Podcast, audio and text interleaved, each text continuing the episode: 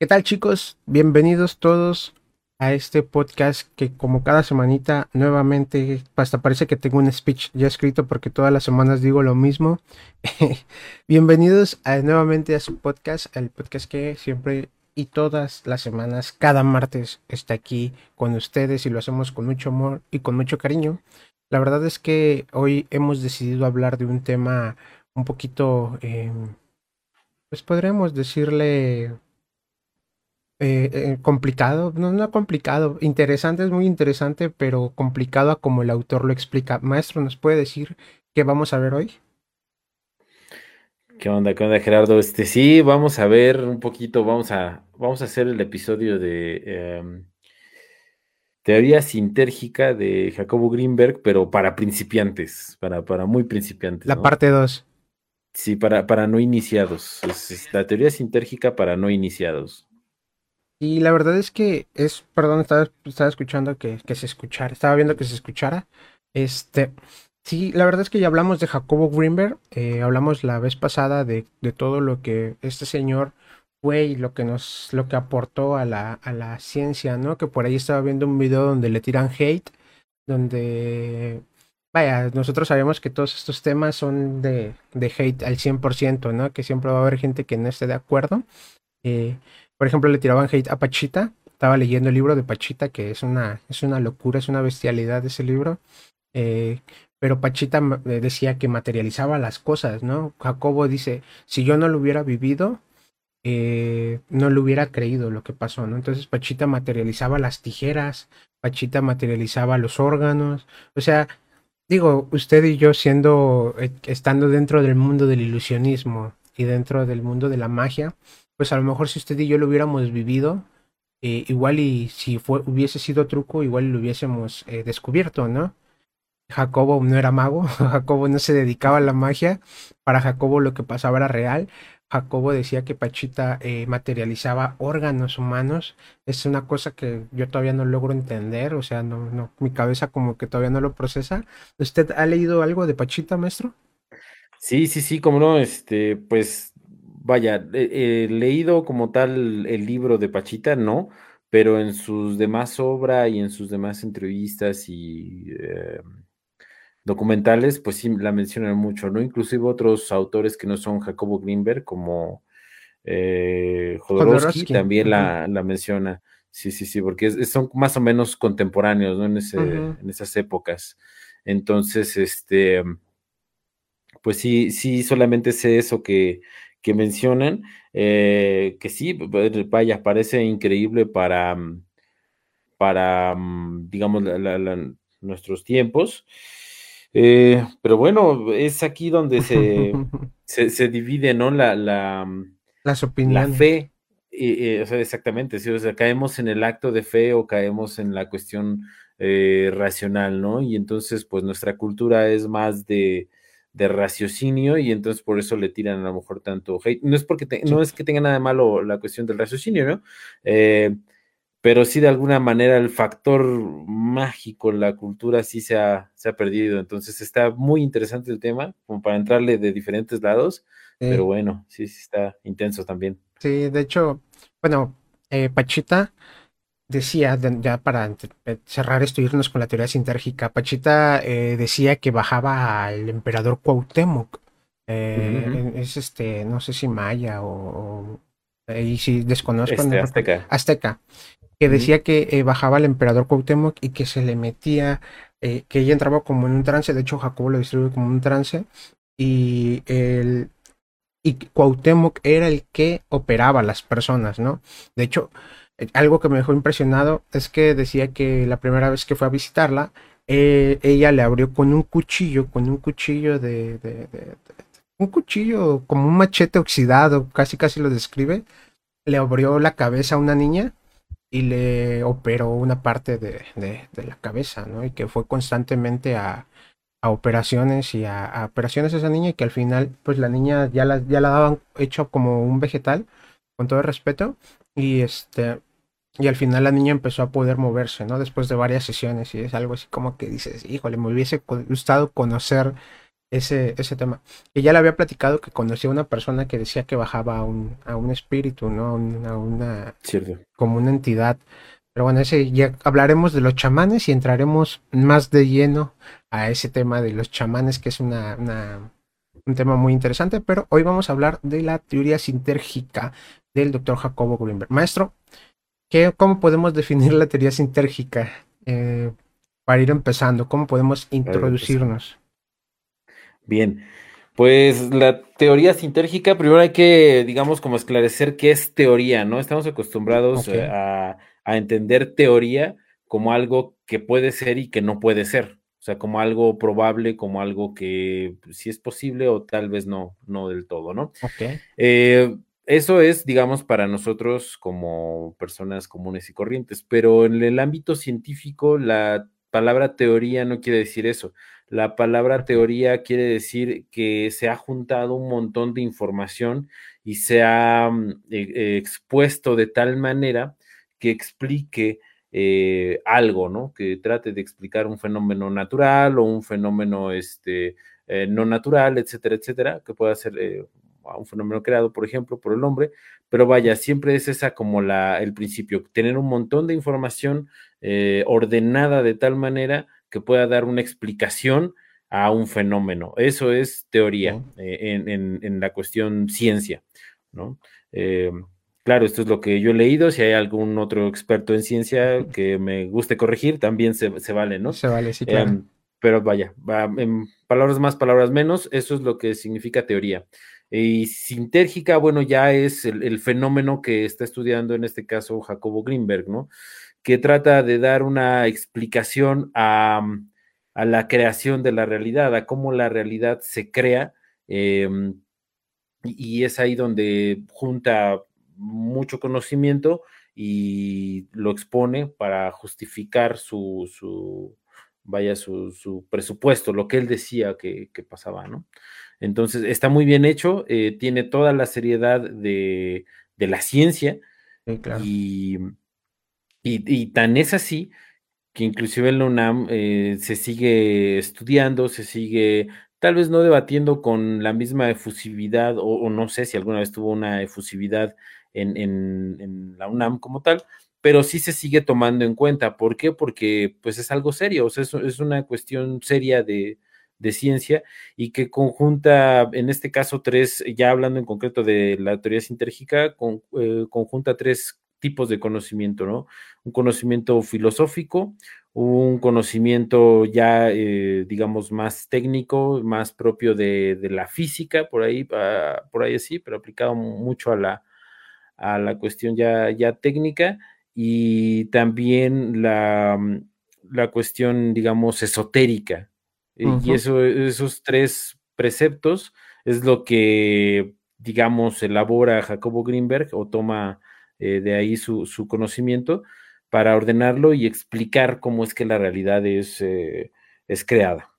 Sí, claro, no, no, no dejemos de lado que Jacobo era, tenía un doctorado ¿no? en, neurofisiología, o sea, el señor sabía de lo que estaba hablando, el señor tenía todos los, eh, los elementos para poder montar una teoría y una tesis eh, de esta magnitud, porque aparte del señor, como el maestro lo dice, el maestro Manuel lo dice, eh, tenía mucho recorrido en en el ámbito esotérico, ¿no? Como que siempre se enfocó en poder encontrar el equilibrio y el balance entre lo esotérico y lo científico. Y de hecho, la tesis, en este caso la teoría sintérgica, la tesis de la teoría, pues es eso, ¿no? Tratar de entrelazar, agarrar como todo lo que hay dentro de, de, algunas culturas o de algunas... Eh, de, algunas culturas y de algunas, vaya, ¿cómo le podemos decir? Em, pensamientos eh, que, dicen cómo se maneja la conciencia humana, cómo se maneja eh, desde el punto de vista de ellos el mundo, la naturaleza, el universo, Dios, la Matrix, bla, bla, bla, bla, bla, bla, y cómo lo maneja hasta ese momento, hasta los años de 1980 y tantos, 1990, cómo lo manejaba la, em, la física cuántica, ¿no? La, la, la, todo este tema, porque él habla mucho de la latiz. La latiz es un concepto literalmente de física cuántica eh, que lo habla como el enrejado. Entonces, eh, él trataba como de eh, enlazar lo que hablábamos la vez pasada en, en Jacobo Greenberg para principiantes, enlazar como el lado occidental con el lado oriental, ¿no, maestro? Sí, sí, sí, sí, y, lo hacía porque, pues, digamos, es la única forma en la que lógicamente eh, tendría sentido la creación de la realidad desde la perspectiva de Jacobo Greenberg, ¿no? Claro. Eh, el- el- la premisa mm, básica de, de la teoría sintérgica es, eh, vaya, cómo se crea la realidad en, o sea, cómo el ser humano es capaz de crear la realidad y por qué, eh, por qué medios, ¿no? Entonces él empieza a desarrollar eh, a- todo, su, su teoría. Inclusive, fíjate, estaba escuchando el la, la conferencia o la ponencia más bien de, de, de este, un- una serie de, de conferencias en la UNAM sobre eh, la teoría sintérgica. Bueno, era sobre la mente, pero hablaron en concreto sobre la teoría sintérgica. Y este, inclusive toca temas de lingüística, temas de lingüística que suenan un poco, o, o bueno, yo por, porque vaya, mi, mi, mi, mi mi conocimiento es eh, de lingüística, viene solamente de la PNL, se Mm. relaciona, digamos, con eso. Obviamente, si un lingüística me escucha decir esa barbarie, pues a lo mejor Sí, no, me da no, un no. periodicazo, ¿no? Pero vaya, a, a mí lo- lo- lo- lo- con lo que lo pude relacionar para poder entenderlo fue eso. Eh, y sí, o sea, te toca hasta, hasta estas situaciones lingüísticas para poder explicar cómo, cómo es que la realidad es, es creada, ¿no? Eso dentro de muchas otras ramas del conocimiento que toca, como bien mencionas, toca la cuestión de la física cuántica, pero también toca eh, la cuestión de, la, de las neuronas, cómo es que están hechas y este, la, la similitud, cómo es posible que una neurona pueda generar eh, lo que él decía, el, el, campo neuronal, que era el que, eh, digamos, interactúa con esta parte de la latiz que para poner un, un, un, ejemplo de qué es lo que decía que era, para que todos podamos entender este, este vocabulario, eh, la latiz es como este, este caldo, ¿no? O sea, él, él, decía que, Mm. por ejemplo, esa, esa cuestión, ese caldo que estaba entre nosotros y que estaba en todo y por todo, eh, contenía una cuestión de información tremendísima, ¿no? Que cuando, fíjate, este dato está muy, muy eh, simpático cuando la, uh -huh. la, cuando la complejidad es muchísima de ese campo de información, nosotros vemos transparente, porque es tanta la información que nuestros ojos no, no, no pueden eh, procesarla, vaya. Y cuando, cuando la, el campo, eh, digamos, de información es menor, nosotros eh, vamos percibiendo cuestiones ya materiales, ¿no? O sea, el, el, micrófono, la computadora, este, mis dedos, etcétera. Es porque nuestros ojos, como, eh, como instrumentos, ajá, como instrumentos que descifran, porque habla Sí. mucho de decodificar, Sí. como instrumentos que descifran eh, a, a este campo, a este caldo que se llama latiz, eh, solamente puede empatar con estas, digamos, em, cuestiones que, que, tienen poca densidad en su información. Él lo manejaba así. Sí. Entonces, sí, sí está, está muy interesante su, su, su teoría. Sí, de hecho, él lo maneja, si no mal recuerdo, como. Eh, eh, ahorita me recuerdo. Lo maneja como eh, baja sintergia y alta sintergia. ¿sí? Como creo que son los, los conceptos que utiliza, ¿no? Son los términos, exactamente. Sí, de hecho, bueno, él empieza explicando cómo eh, cada, cada, nuestro campo neuronal, nuestros, nuestra, nuestro cerebro, cada pensamiento que tenemos va modificando la latiz por el simple hecho, y, y esto es lo que él pone, por el simple hecho de que tus neuronas, al, al traspasar información, al pasar información a otra neurona por procesos bioquímicos, eh, ya emite un pequeño eh, un pequeño choque de, de, electricidad, ¿no? Entonces, ese pequeño traspase de energía hace que de alguna u otra manera, que es lo que trata de explicar Jacobo, se conecta con la latiz, se conecta con... Y, y la latiz la podemos definir como todo, todo el espacio, como el todo, ¿no? O sea, en la latiz no es como que exista eh, vacío, porque al final de cuentas en la latiz todo es información todo este espacio que tengo aquí entre mis manos, el hecho de que no lo pueda ver y que mis manos se toquen y no lo puedan tocar, no quiere decir que no haya nada, sino que es que hay información. Entonces, esta información, por ejemplo, la gente, eh, alguna cultura, a lo mejor me ayuda, maestro, no recuerdo quién, le llamaba los registros acáchicos, ¿no? Los registros, eh, sí, los registros acáchicos se llaman, no recuerdo qué cultura es, que vaya, prácticamente dicen que todo el espacio eh, no, hay, no hay vacío, sino que hay información, incluso en el espacio no hay, no hay vacío, sino que es materia oscura, ¿no? Entonces, son como estos... Em, conceptos que vas, vas, teniendo, va, explicando Jacobo y al final, bueno, sigue explicando el campo neuronal, su interacción con la latiz y llega a los orbitales de conciencia, que es prácticamente los orbitales de conciencia son las culturas, ¿no, maestro? Eh, eh, que aquí si usted me puede recargar las manos apoyándome. este, sí, bueno, hay una, una pequeña acotación en esta parte de, del de la latiz, ¿no? Él decía que, bueno, un argumento que él brinda para decir que la, la, latiz es, es, real es esta metáfora que pone eh, con las matemáticas, en el sentido de que eh, pueden existir cosas eh, infinitas, ¿no? Y que nuestro cerebro puede, digamos, procesarse en este sentido. ¿Cuál era el, el, argumento? Era que, por ejemplo, cuando nosotros vamos del 0 al 1, podemos dividir, podemos hacer números infinitamente sin nunca jamás llegar a tocar el 1. Claro. y, de regreso también, o sea, podemos ir del 1 al 0 y partir infinitamente esa sucesión y jamás alcanzar el 0, ¿no? Son, son magnitudes eh, infinitas.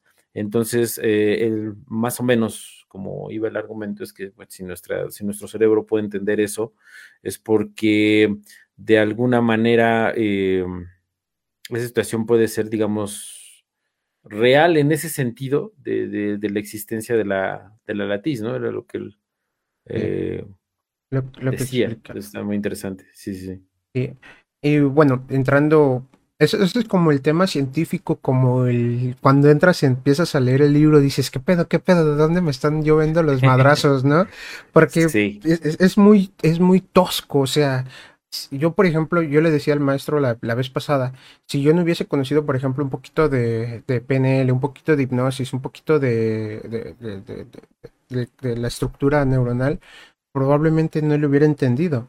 Porque, o sea, entra de lleno con conceptos como eh, los bioquímicos, como los neurotransmisores, como eh, los conceptos de, de, las neuronas, bla, bla, bla, bla, bla, bla, la sinapsis, las dendritas, o sea, te lo explica de una manera densa.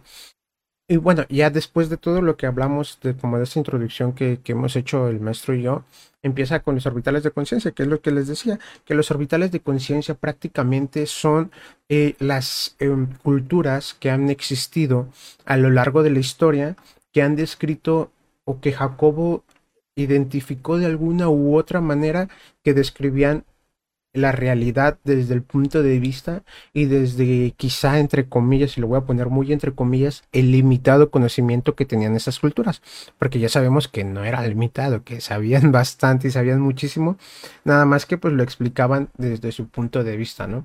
Y empieza con la cábala, si no, si no mal recuerdo, empieza con la cábala, eh, y la cábala prácticamente, pues para los que no, no la conocen o los que no, han, no, no sepan un poquito de la cábala, pues es este, mm, no sé exactamente de, dónde venga, creo que es... Em, es judía. Es, es, judía, sí, cierto, correcto. Es judía. Habla sobre eh, las, las, palabras, de hecho Jacobo lo pone en el libro de teoría sintérgica y lo pone en el libro, en el libro, perdón, de fluir en el sin yo.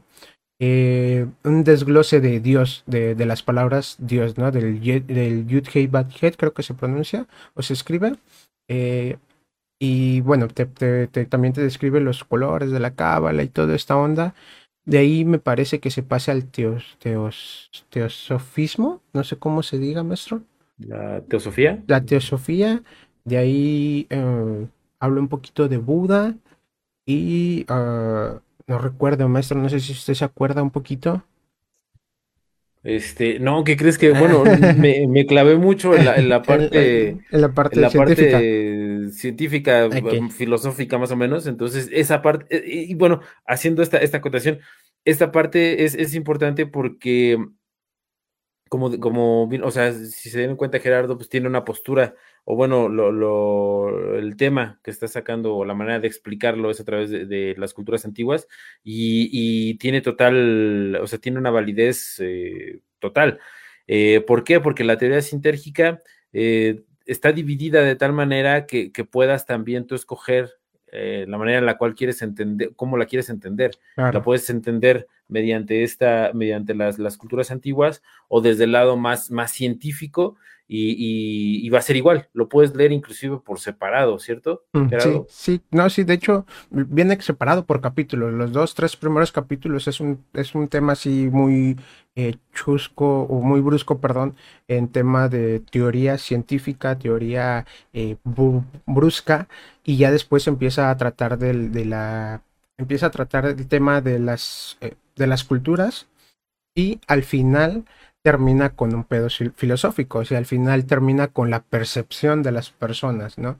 De cómo las personas percibimos la realidad y cómo las personas podemos utilizar esa latiz eh, para poder crear realidad que el maestro me va a regañar y voy a decir para crear percepción.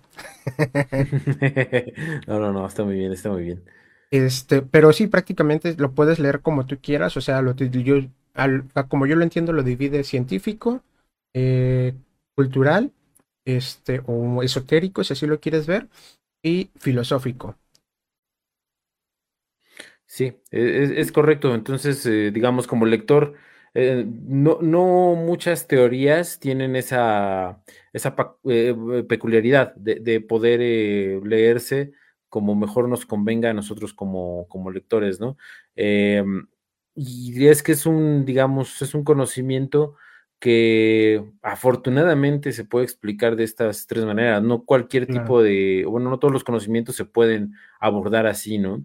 Entonces eso hace muy asequible acercarnos a, a esta teoría, acercarnos a, a, esta manera, digamos, de, de, conceptualizar la creación de la realidad, la creación de la experiencia este, y, los, los, fenómenos eh, que, que, están alrededor de todo esto, ¿no? Entonces sí, sí es muy interesante para todos los fans de Jacobo Greenberg. Eh, hay libros más fáciles de Jacobo Greenberg, ciertamente, pero esta como su obra, digamos, maestra, eh, sí vale la pena conocerla, aunque le entre por el lado que le entre, no forzosamente todo el libro.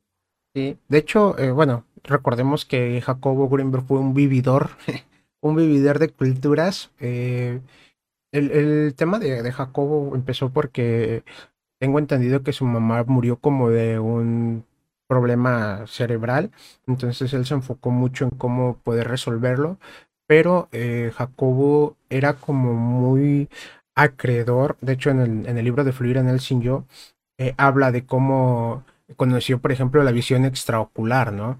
Eh, un tema que tú, tú, tú, lo lees y yo lo he leído y dices, esto, si, si, no lo hacen con una venda falsa, una venda falsa como lo hacemos en el mentalismo, eh, es, esto no es real, ¿no? Pero sí, o sea, te tapan los ojos y tú agarras un libro y pones tu mano en la parte de atrás del libro y empiezas a leer con los ojos tapados, empiezas a ver a través de tus manos, ¿no? Y esto es la visión extraocular, que es, es un pedo así bien, bien, bien loco que yo todavía no, no, me lo creo, que todavía no he entrado de lleno a ese tema, quiero entrar.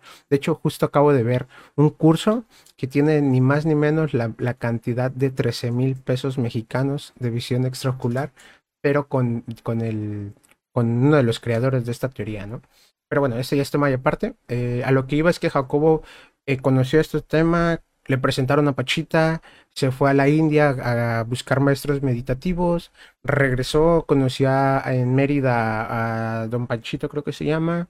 Eh, o sea, tuvo como que mucho contacto, como que la, vida le fue dando estos contactos para que él empezara a escribir esa teoría, ¿no? Y, siento que a lo mejor Jacobo entendía que eh, la cultura mexicana, por lo menos, se basaba mucho en la fe y mucho en las creencias de las, de, de, la, de, las, de las experiencias o de las creencias de las personas.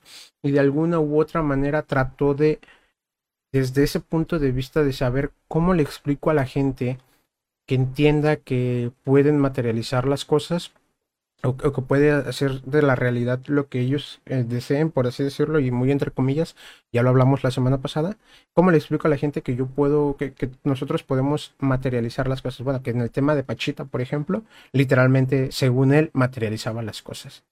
Eh, y, lo expuso ahí en el, en el libro, ¿no? Pero, y aparte que es la tesis de toda su vida.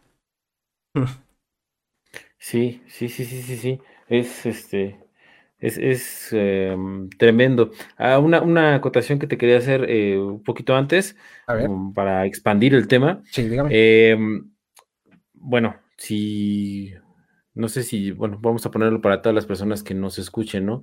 Eh, tú y yo sabemos que hay un eh, modelo de la mente y lo sabemos por, por la cuestión de la hipnosis o por la cuestión de la programación neurolingüística, ¿no? Hay, hay un modelo de la mente, eh, pero curiosamente ese modelo pues es, es hacia adentro, ¿no? O sea, explica los procesos, eh, a lo mejor los procesos conductuales, a lo mejor los procesos este, eh, que, pueden llegar a causar una situación traumática o algo así. Em, están explicados en, ese tipo de, libros y obviamente la psicología los aborda pues más ampliamente, ¿no? Con una cuestión más robusta de conocimiento. Pero Jacobo Greenberg hace un modelo de la mente, pero hacia afuera. O sea, eh, hacia adentro nos queda como bastante claro para las personas que hemos tenido contacto con, hipnosis o con PNL, ¿no? Cómo más o menos funciona. Eh, y un psicólogo, pues obviamente es el, es el experto, ¿no?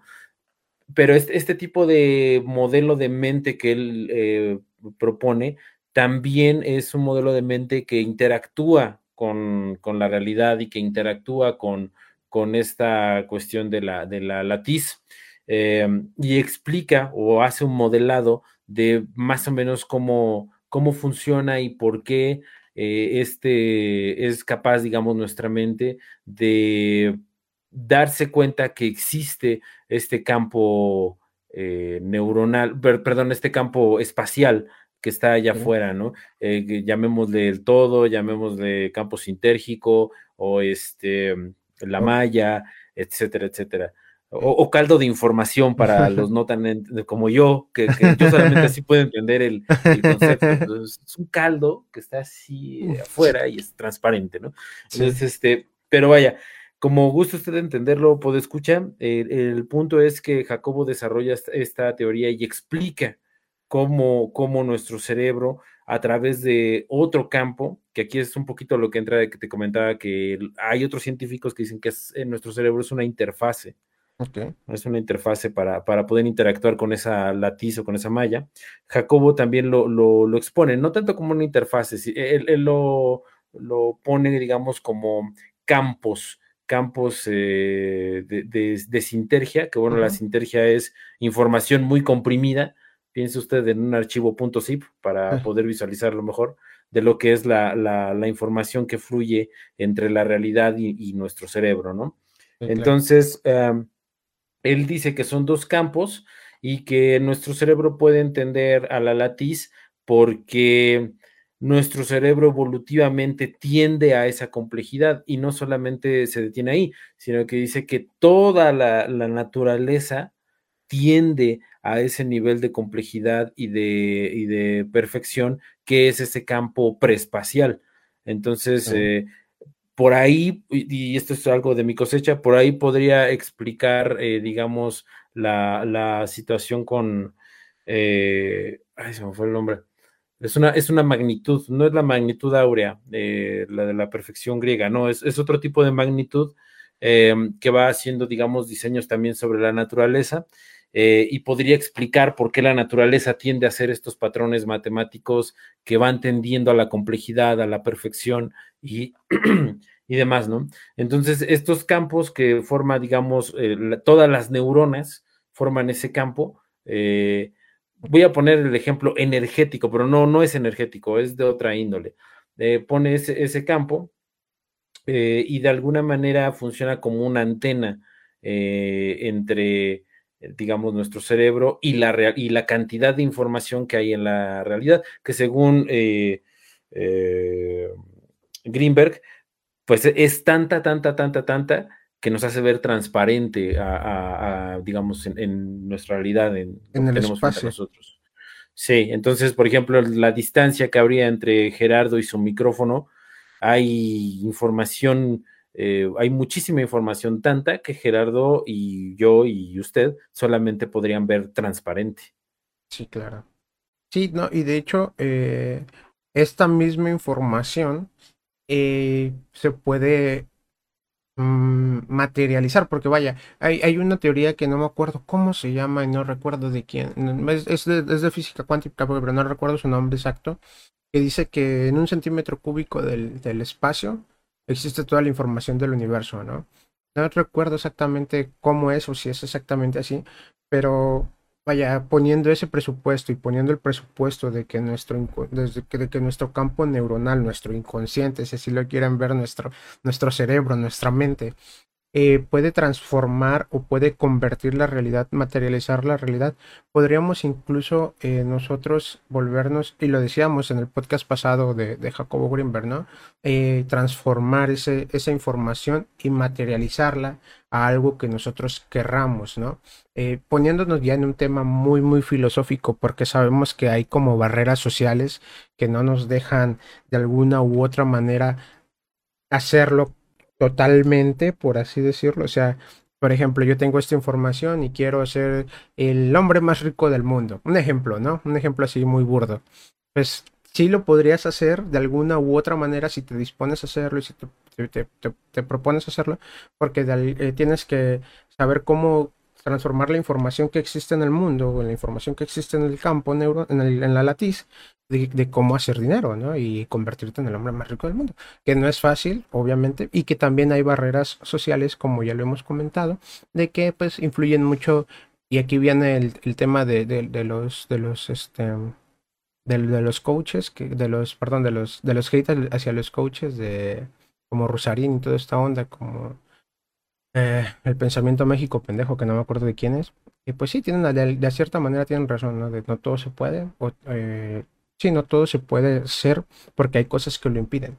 Pero en teoría, o esta teoría nos dice que sí se podría porque la información ahí está y porque nosotros podemos transformarla de alguna u otra manera. ¿O qué opina, maestro? Yo ahí discrepo, yo ahí discrepo totalmente. Vamos a este, darle. Sí, sí, sí. Este, está, está bueno. No, eh, no, yo discrepo porque no, no creo que. Mm, mm, vaya.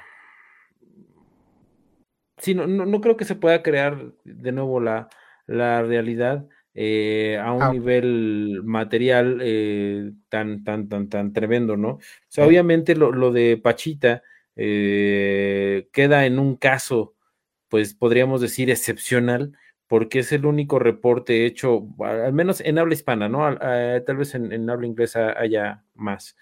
Eh, pero es el único reporte de un científico mexicano que ha podido documentar este tipo de cosas, eh, tanto con su presencia como con un rigor eh, lógico, con un rigor empírico.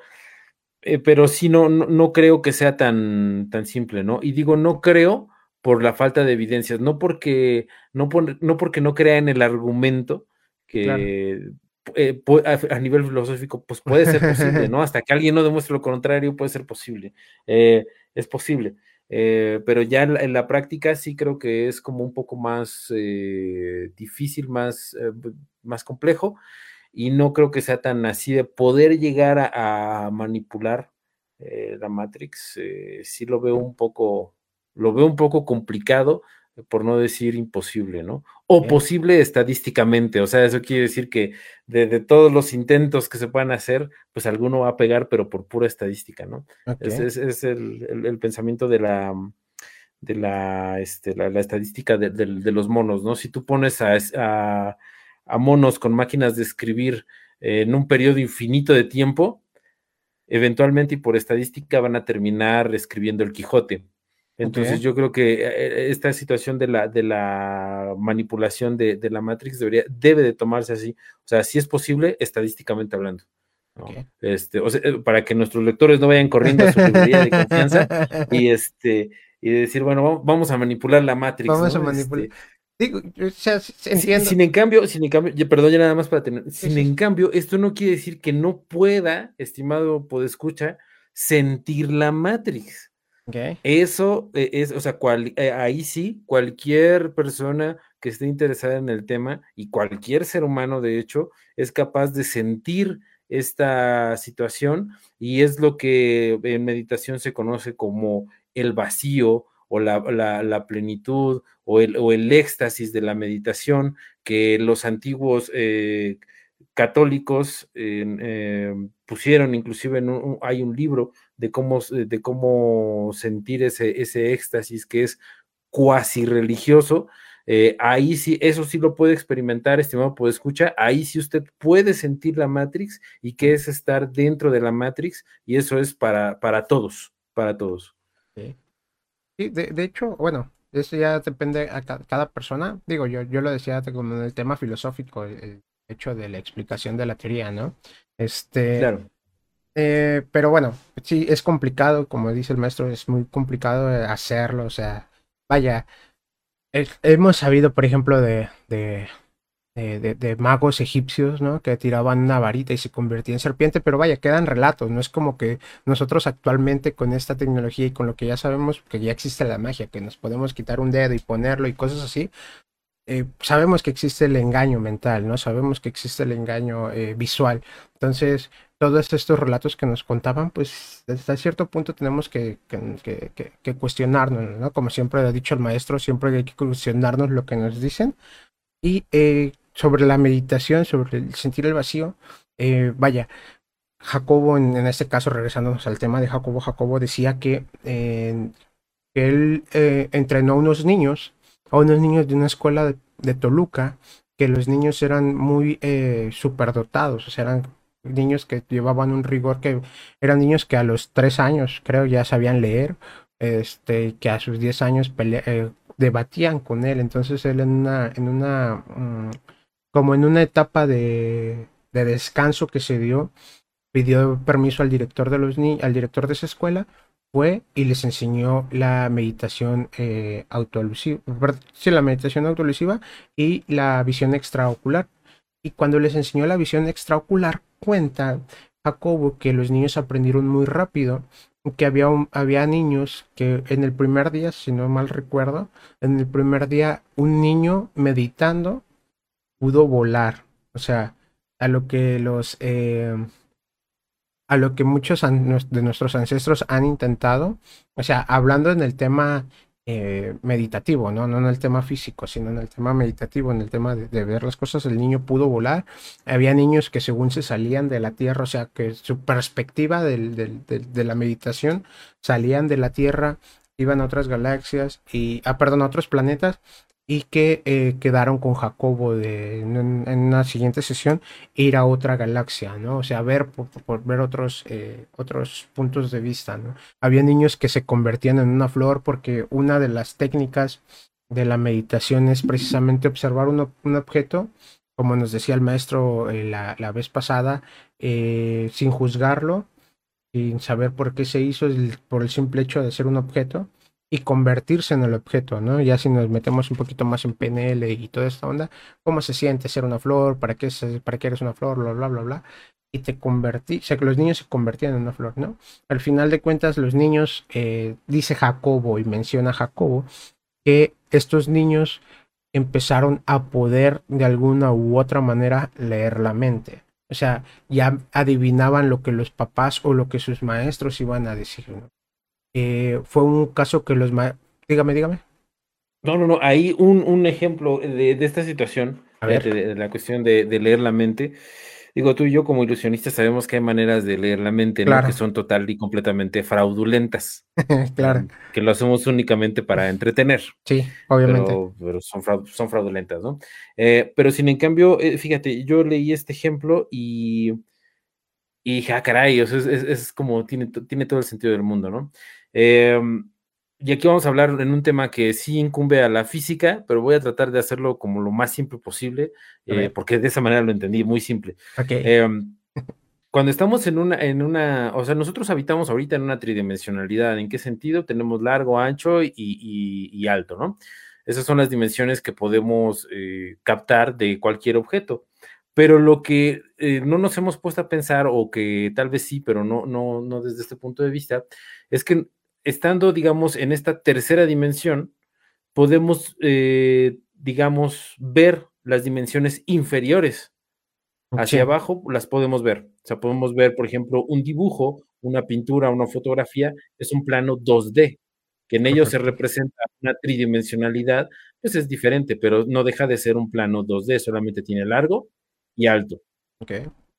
Eh, entonces, eh, este fenómeno de, la lectura de mentes se podría explicar simplemente con esa situación de, poder eh, situarse perceptualmente en una dimensión superior y después mirar hacia, hacia, digamos, hacia las dimensiones inferiores. Voy a poner un ejemplo para que esto no suene como muy okay. Digamos, si, han visto, seguro que sí, han visto esos videos sobre, digamos, ponen una catarinita o un, este, un insecto de ese tipo eh, en una hoja blanca y, por ejemplo, si le, si le encierran con un bolígrafo, con la tinta de un bolígrafo, dibujan un círculo a su alrededor, pues ya no sale el insecto, se queda parado. O si el insecto va caminando y yo voy dibujando a la par una línea, puedo ir delimitando el camino que quiero que tome ese insecto. Y eso lo hace el insecto porque solamente puede ver en 2D, solamente ve largo y alto. Entonces, por eso que, podemos hacer ese fenómeno, que es algo a lo que me refiero. Si yo de tercera dimensión puedo ver una segunda dimensión, pero ojo, aquí está lo interesante. Puedo predecir qué va a pasar en una 2D. Ok. Entonces puedo predecir el camino del insecto mediante la, mediante la pluma. Lo estoy eh, estoy prediciendo eh, qué, es lo que va a pasar en ese camino, el insecto no es consciente de que es una predicción. Para el insecto, perceptualmente, yo estoy dibujando su destino.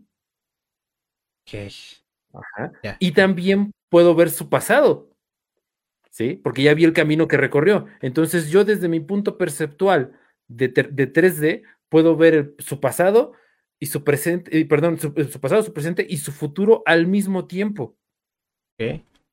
Ajá. Entonces, si yo me logro situar perceptualmente en una 4D o en una 5D, teóricamente, al ver hacia una 3D, puedo ver pasado, presente y futuro al mismo tiempo. De la misma forma en la que yo podría ver el pasado, presente y futuro del insecto, si yo me sitúo en, en, una dimensión superior, teóricamente eh, podría ver el, pasado, presente y futuro de cualquier ser humano. Ok, ok. Ah, ah, cabe aclarar que no nos hemos metido nada antes de grabar este podcast. yo, sí, ah. yo sí me metí un litro, de agua. Un litro de agua. ah, ok, ok. Sí, sí, sí. Ay, eh, mira, y este, un, este, una de estas cosas. Ok, un Vive 100. Sí, así para que no nos, para que nos patrocine. Para que nos patrocine. No, es que, es que eh, es interesante. Sí, es, muy interesante. Es muy, muy interesante, pero a, lo que el comentario va más relacionado porque la gente que nos está viendo puede decir, ¿qué pedo con estos güeyes? ¿No? ¿Qué pedo con, todo lo que están diciendo? y, prácticamente tiene razón, o sea, eh, hay, hay videos incluso donde, a donde hay donde tratan de representar una cuarta dimensión eh, con dibujos, pero no, yo por ejemplo no le entiendo, o sea, yo al ver esos videos, porque un es como un sólido arriba de otro sólido y está como moviendo. el famosísimo tesseracto, que ah, es la, la, proyección de un sólido de 4D eh, en 3D. Ajá. Si, si hay modelos. Es, es, que ahí va la otra parte. Si bien de una dimensión eh, superior puedes ver todas las dimensiones inferiores sin ningún problema, cuando quieres ir de una dimensión, digamos, de 3D a 4D, que sería el caso del tercer acto, eh, ahí ya no lo puedes ver. Ahí lo único que puedes hacer es proyectarlo. Eres, como, eres como el insecto en la línea, ¿no? Exactamente, entonces sí podemos, sí somos conscientes, a diferencia del insecto, que existe una dimensión superior. Sí somos conscientes, hasta ahorita se ha llegado a teorizar en 11 dimensiones eh, superiores a esta, que, que sí pueden estar interactuando al mismo tiempo y que a eso se refería Jacobo Greenberg con, con, el caldo este de información, pues es eso, o sea, son, son múltiples dimensiones eh, interactuando en, digamos, por así ponerlo, en un mismo espacio, así como yo puedo ver la interacción de 1D, 2D y 3D, pues hacia arriba se pueden ver 3D, 4D, 5D. Arriba es una manera de decir, ¿no? No existiría un arriba. Em, pero bueno. Todo está, todo está en este lugar, ¿no? O sea, la idea es que todo está, o sea, la idea de la teoría sintérgica es que todo está aquí, nada más que el hecho de que nuestros ojos no lo puedan ver no quiere decir que no exista, porque al final de cuentas, y lo hablaba con un amigo y me decía, ¿qué argumento tan pobre me estás dando? Porque no me acuerdo qué me, estaba, qué me estaba diciendo, y yo le decía, Güey, pero es que es neta, o sea, por ejemplo, existen las ondas de Bluetooth, ¿no? Existen las, ondas de radio. El, existen, el hecho que nuestros ojos no la pueden ver no quiere decir que no exista. Y él me decía, es que qué argumento tan pobre me estás dando. Y le digo, güey, es que no es un argumento pobre. O sea, al final de cuentas es, es cierto, porque las ondas de Bluetooth, al momento yo transferir un archivo por Bluetooth a otro, o de un teléfono a otro, no veo. Están separados, pero no veo lo que está pasando. No quiere decir que el hecho de que existan más dimensiones como la 4, la 5, la, la sexta, la séptima D, no sé cómo se diga, eh, no existan nuestros ojos no lo pueden ver. Y aquí ya pueden entrar también temas como el hecho de, de que si los fantasmas están en otra dimensión y bla, bla, bla, y X y X, ¿no? Pero bueno, ese también es tema y harina de otro costal. Para otro podcast. Para otro podcast, exactamente. Sí. Sí, es, es, muy interesante esta cuestión de las, de las dimensiones, inclusive para los que les interese entender el tema, lamentablemente no, no está en español, pero es un documental o una serie de... Tiene pequeños cortos, y son, el documentalito es un mini documental de 30 minutos realmente, del Quantum Research, eh, así se llama el canal, está en YouTube. Okay. Les, voy a, les voy a poner exactamente cómo es el nombre. Ok. el, Ajá. No, dígame, dígame, dígame. Ah, este... Quantum Research. Les iba a decir que de todas maneras, eh, para los que están interesados en, ver el, en comprar el libro, en adquirir el libro de, Jacobo Greenberg de teoría sintérgica, nada más pueden encontrarlo en Amazon, lo pueden encontrar en digital y en físico, pero con Amazon, o sea, Amazon mismo se los puede imprimir y se los puede mandar. En algún otro lado no creo que lo encuentren a, menos de que sea usado. Este, pero ahora sí, maestro, lo dejo continuar. Ok, es el, el canal Quantum Gravity Research ese es el, canal, digamos, de esta organización. Y el video se llama What is Reality? Eh, salió hace cinco años y es de un grupo de físicos eh, que se unieron para tratar de comprobar algo de esta teoría. Eh, son físicos serios, obviamente, son matemáticos serios, pero también hay matemáticos en el grupo. hasta donde yo me quedé, estaban operando en California. Y ellos tienen esta teoría de que la realidad, a diferencia de Jacobo Greenberg, que dice que es uh, un caldo que implicaría estar dinámico, ellos ponen, digamos, más la, mm, eh, metáfora de que vaya de una pantalla LCD, por así decirlo. Si, vemos una pantalla, está compuesta por píxeles. Entonces, esos píxeles eh, en vez de tener, digamos, si abrimos un monitor, pues sería, digamos, la parte donde está el, cristal líquido, entiendo, eh, está ahí almacenado y es lo que hace las funciones del color. Bueno, ellos dicen que la realidad, en vez de tener estos píxeles, tienen una figura de 11 dimensiones que en sus vértices se une. Esta figura contendría teóricamente, de igual manera que Jacobo Greenberg, contendría toda la información posible, toda la información que hay, toda la información, o sea, tendría un todo de información. Y entonces ese vértice, eh, esos vértices al estar girando y acomodándose es lo que darían la sensación de dinamismo en esta tridimensionalidad. Y lo que podemos ver son solamente esos píxeles, pero que debajo de esos píxeles, por así decirlo, está la forma en 11D, eh, o bueno, solamente vemos el vértice, haga de cuenta que es como una estrella, no es una estrella, pero haga de cuenta que es una estrella. y nosotros estamos viendo el, punto más pequeño que dibuja un pico de una estrella. Eh, y entonces eh, al, girar las estrellas y acomodarse nuevamente con esos picos, estarían dando lugar a, esta tridimensionalidad o a lo que conocemos nosotros como, como 3D. Es, es, complicado porque, o sea, nosotros se lo podemos explicar de una u de otra forma. por ejemplo, la teoría, eh, la teoría teosófica eh, lo explica con las dimensiones del alma, ¿no? Me parece que así le llama, no recuerdo exactamente cómo le llama, que son siete dimensiones o siete partes en las que Madame Blavatsky las divide. Este, otra cosa que les podemos eh, identificar, por ejemplo, yo una vez estaba escuchando una conferencia de Matías de Stefano, no sé si lo conoce, maestro. Matías de Stefano. Ah, sí, sí, sí, el, el, vato este que dice que recordó igual sus ondas del registro de Akashico. lo ubico, no conozco, no conozco mucho él, pero lo ubico. No, no, no, no se pierde de mucho, porque vaya, al final de cuentas, si le quieres creer, le crees, y si no, pues no le crees. Pero eh, en este caso, Matías sí explica esa parte, ¿no? Que nosotros estamos en una dimensión 3D y que nuestra conciencia viaja hacia otras dimensiones.